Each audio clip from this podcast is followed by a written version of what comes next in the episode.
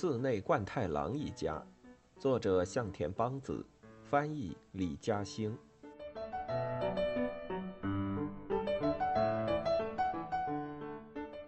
egg，贯太郎家的餐桌上总是非常热闹，尤其是周平和秦奶奶相邻而坐的地方，更是鸡犬不宁。这天晚饭的时候，周平对腌萝卜为什么不切成三段抱怨起来。腌萝卜嘛，切三段还是切四段都行吧？那可不行，切三段听起来跟腰斩似的，不吉利。那干脆整着吃总行了吧？也不行呢。为什么？奶奶，你说说。周平打破砂锅问到底。换做平时，说到这里，冠太郎的大嗓门就要登场了。食不言，闭嘴。不过今天冠太郎却一反常态。反而接过了话头，和颜悦色地向周平解释起来：“一整块的话，就和斩首谐音了，也是不吉利的。不仅如此，当周平无理搅三分的说那些都是老黄历，现在不是讲究这个的时候，冠太郎也依然不以为忤，还耐心地教育他：世代流传下来的老说法，也是应该听听的。”不能随便摒弃传统。李子和静江面面相觑，都觉得冠太郎今天实在有些奇怪。而更奇怪的是，冠太郎明明看起来心情不错，一碗饭却迟迟没有吃完，一直没让他们添饭。他爸，碗拿过来，给你添饭去。听到李子的催促，冠太郎像吓了一跳似的。赶紧把他的大海碗藏到身后，支吾道：“呃，不行不行，今天得少吃，一会儿还有饭局呢。”见众人一脸惊讶，冠太郎又开始催促大家快点吃，说：“待会儿还有客人要来。”“谁要过来呀？”李子问。冠太郎却自顾自地说：“肯定还是得喝点酒吧？哎，不行，喝了酒就不能练习了。哦，对了，还有周平。”你也跟着出来见见，打打招呼，完全答非所问，让人摸不着头脑。不过大家对冠太郎的脾气也是心知肚明，知道如果这时候刨根问底，肯定是要挨骂的，便不再作声，只是赶紧低头扒饭。将将吃完的时候，客人来了。请问有人在家吗？玄关处传来的声音高亢悦耳，中气十足，令人印象深刻。冠太郎闻声跃然，脸上像是突然绽开了花，赶紧出声回应：“来了，来了。”然后又催促李子：“快，快去迎接客人。”李子和美袋子不明就里，只好托长英应了一声，起身向玄关跑去。冠太郎自己也坐不住，急急跟在他们身后。他又高又胖，动作笨拙，不是撞了门，就是碰了柱子，一路跌跌撞撞。最先出来的美袋子看到客人的模样，啊的一声惊呆了。客人高大威猛，比冠太郎还要大一号，胖一圈，把狭小的玄关挤了个满满当当。初见，但觉似曾相识，细看之下，才猛然一阵惊喜。是花风清芳啊！花风清芳曾经是大官级的相扑手，非常出名，几乎老少皆知。如今已然退役，担任相扑解说。快请进，真是好久不见呐！冠太郎兴奋的如同见到长岛茂雄的小学生一般。确实好久不见呐！花风点头致意。走进屋内，李子和美代子赶紧侧身紧贴着墙，给他让路。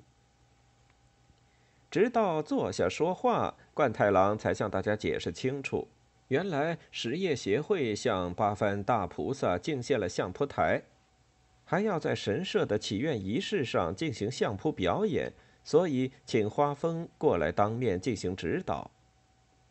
虽说是练习而已，不过还是希望能够实打实的过一遍呢。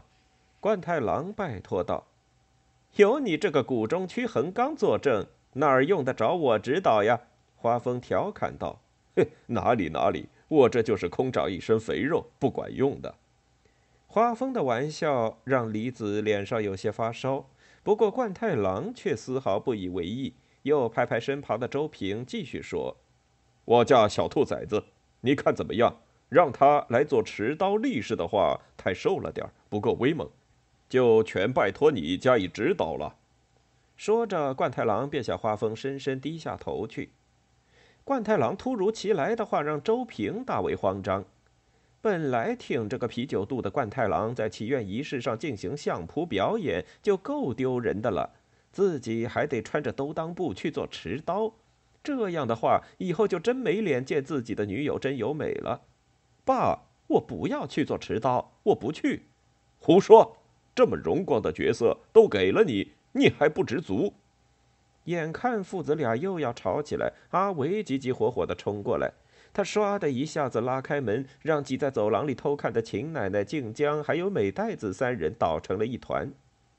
阿伟跑到冠太郎身边，扑通一声跪倒，两手撑地：“画风大人，请您让我来做吧，哪怕就这一次也好，拜托您了。”话没说完，便着急的摆了个姿势给秦芳看：“笨蛋，这是宫曲呀！”“啊，呃，那持刀应该是这样吧？”阿伟赶忙换了个架势，小心翼翼地演示了一遍，然后又向花风清芳跪拜下去：“画风大人，拜托你了。”严老也来凑热闹：“我这把老骨头就来扮演行司的角色吧。”这一来成了三缺一，周平想退出都不行了。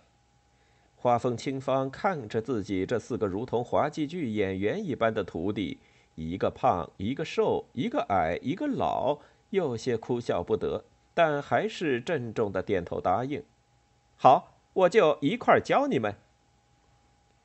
冠太郎闻声大喜，大吼道：“女人们退下！”就要开始练习了。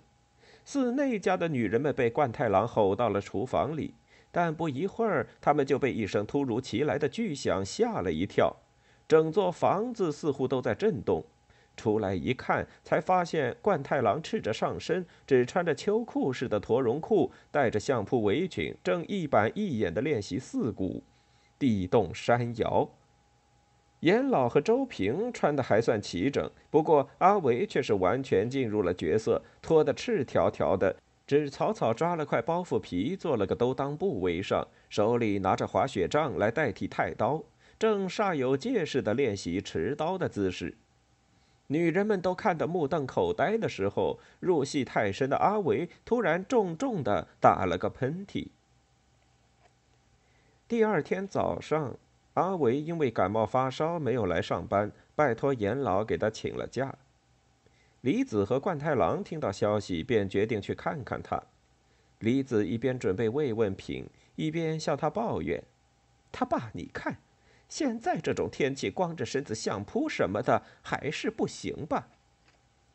冠太郎一边抽烟一边嘴硬：“相扑不光着身子，难道还穿西装吗？啊！再说还没怎么着就感冒，也真是不中用。”说完，看李子要出去，又冲他喊道：“哎，那臭小子爱抽七星牌的烟，你别买错了。”他虽然嘴上爱放狠话，其实还是非常细致心软的。不过，如果这层面具被人看穿了的话，他就会恼羞成怒，分分钟就要发飙。李子对他的脾气早已了如指掌，故意不去看他，只是嘴里答应着：“好好，知道了。”然后出门去了。阿维和严老同住的宿舍就在附近，是一个小套间。有一大一小两个房间，大的六张榻榻米，小的也有四张半。严老爱整洁，他的屋子总是一尘不染、整整齐齐。阿维则有些邋遢，屋里总是脏兮兮、乱七八糟的。阿维正睡得迷迷糊糊，半睡半醒之间，似乎感觉到老板娘正在屋子里走来走去，就渐渐醒了过来，闻到头油的味道。还有雪花膏的甜味，这香气是如此的熟悉，是佑天蓝牌的还是莱特牌？似乎和自己的妈妈用的一样。阿维看李子正忙着帮他收拾衣服，就继续装作睡着。趁李子不注意，赶忙把扔在枕边的色情杂志拿进被窝藏了起来。李子看到他醒来，便告诉他，已经烧到三十八度九，必须得叫医生过来打针了。一听要打针，阿伟赶忙连连哀求，说什么都行，就是打针不行。他从小就怕打针，光听听就要浑身发抖。这时，周平气喘吁吁地跑过来了：“妈，爸爸说，如果阿维病得太重，就让他先搬到咱们家去住。”我也这么想呢。他现在需要照顾，换冰袋什么的，老是跑过来可不行。阿维听到，心中一阵温暖。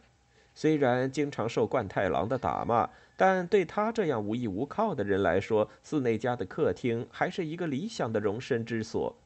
但就这么轻易答应了，男子汉的面子有些挂不住。我一换地方就，就睡不着觉。他一边嘴硬，却一边翻腾着收拾起换洗衣服来。李子因为要回去准备铺盖什么的，所以先走一步。临走前，不厌其烦的一遍遍叮嘱周平，一定要把阿维带回来。小周平，你也不容易呀！嗨，一个老顽固爹，外加一个话痨妈妈，可不是够我受的。阿维从抽屉中翻出内裤，一条条比划着看看哪条能干净点儿，一边冲周平竖着小指头。等你有了女朋友啊，到时候在他们面前帮你说话。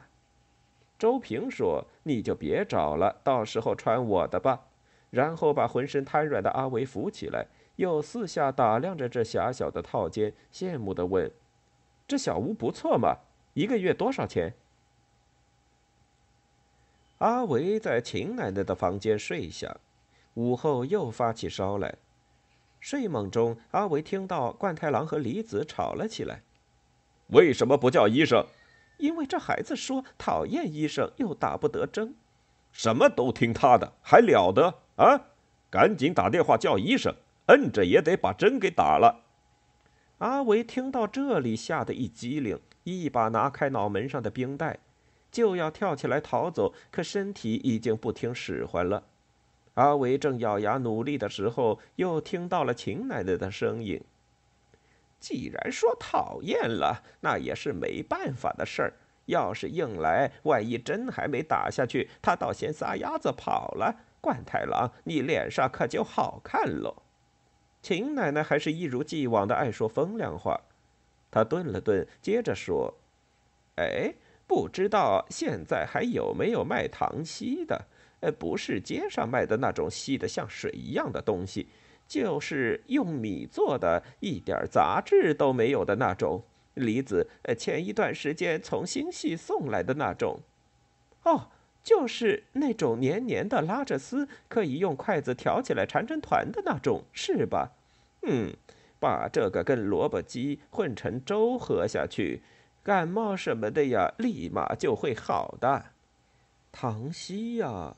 阿维喃喃地说道：“用清凉甘甜的糖稀润一润因为咳嗽和发烧而疼痛难忍的喉咙，那感觉肯定不错。”这么说来，阿维依稀想起来，小时候似乎吃过这东西，还记得有一首儿歌呢：“黄金虫真有钱，造起金库抱金棉，儿喝饴糖真是甜。”去世的祖母好像经常哼着这首儿歌。回忆着童年的依稀往事，阿维不知不觉又睡着了。到傍晚的时候，阿维的烧退了些。阿维一个人先吃晚饭，在客厅里端着鸡蛋羹，大快朵颐。他穿着睡衣，套了一件冠太郎的宽袖棉袍，盘着腿，大模大样的坐在冠太郎的位子上，心情非常不错。而且由于寺内家向来习惯等冠太郎回来才开饭，所以此时竟将周平、秦奶奶还有美代子都围坐在阿维的周围，或微笑，或饶有兴味地看着阿维大口大口把鸡蛋羹扒进嘴里，这让他有点不好意思。更何况还有他一直暗恋的静江也在身旁照顾，更让他觉得局促，因此吃得更快了。哟，阿维哥，吃得太快，小心烫着石头哟！没有冠太郎在耳边喋喋不休，周平的心情也轻松不少，跟阿维开起玩笑来。阿维哥跟我一样是个猫舌头，吃不了烫东西。喂喂，舌头别伸出来呀，会跟猫一样吧嗒吧嗒有声音的。秦奶奶、美代子甚至静江都一起学着阿维的样子，啊一声伸出舌头，这让阿维的尴尬稍微减轻了些。阿伟感激地看了大家一眼，今天似乎连秦奶奶心情都不错呢。说起猫舌头，那可是从小家境好才能有的哟。古时候那些贵族老爷什么的，吃饭前不都得有个人试毒才行吗？这一来，不管什么好吃的，等端上桌子都已经冷了。热腾腾、烫口的鸡蛋羹啊，他们可是一辈子都没吃过呢。这么说的话，是不是就像落雨暮黑的秋刀鱼里说的那样，什么都要趁刚烧好的时候？对对，我也在什么地方看过。静江也来兴致，打开了话匣子。据说英国有位伊丽莎白女王。住在一座非常非常大的宫殿里，在厨房里做好的汤，经过好几个仆人传递，送到桌上的时候就已经冷了。那，那岂不是伊丽莎白女王也是个猫舌头？美袋子听得心驰神往，眼中闪动着兴奋的光芒。和我一样哦，阿伟吐着舌头展示着，令大家笑作一团。这么一来，他更是来了劲儿。他转向周平，嘴里含糊不清的问道：“小周平，我这样子像谁呢？像谁？啊，就是个打个比方，如果我也是这个家里的人的话。”阿维的声音渐渐低下去。“这个嘛，从年龄上来说，像我大哥。”秦奶奶插了一句：“哟，这么笨手笨脚的长子，使馆是要破产了。”长子。我是寺内家的长子，虽然只是玩笑话，对于阿维来说，可是又找到了一个耍帅的地方。好，喂，周平、静江还有美代子，今天下班以后，大哥带你们看电影去。阿维入戏正深，冷不防传来一声炸雷般的呵斥：“混账东西！”这自然是冠太郎回来了。他吃完午饭就出了门，也没说要去哪儿。结果到现在才回来。只见他一只手拎着个用稻草包的严严实实的小油桶，正威风凛凛地站在门外的走廊上。这是在干什么啊？哪儿有乐得合不拢嘴的病人？李子赶忙从厨房跑出来打圆场：“这不是烧退了些吗？我就想着让他起来和大家一起吃饭，是不是胃口能好点儿？吃完给我滚回屋里睡觉。”阿维羞愤交加，又想直接冲冠太郎扑过去，却忘了身上穿的冠太郎的衣服又肥又大，被绊得一个踉跄，重重的一头撞在冠太郎手里提着的油桶上。他爸，这是买的啥？李子指着冠太郎手里的油桶问道。美袋子绕到冠太郎的身后，读出了油桶上没撕干净的标签：“饴糖。”他爸，你原来是去找卖饴糖的了呀？饴糖，阿维的喉结“咕”的一声动了动，便哽咽住了，再说不出话来。因为自己婆婆妈妈又是怕医生又是怕打针的，老板居然浪费了半天的时间去给自己买饴糖。阿维强忍着不让眼泪流出来，拖着肥大衣服的下摆，跌跌撞撞飞也似的冲了出去，一头钻进秦奶奶的房间。刚拉上门，呜呜呜的哭声便传了出来。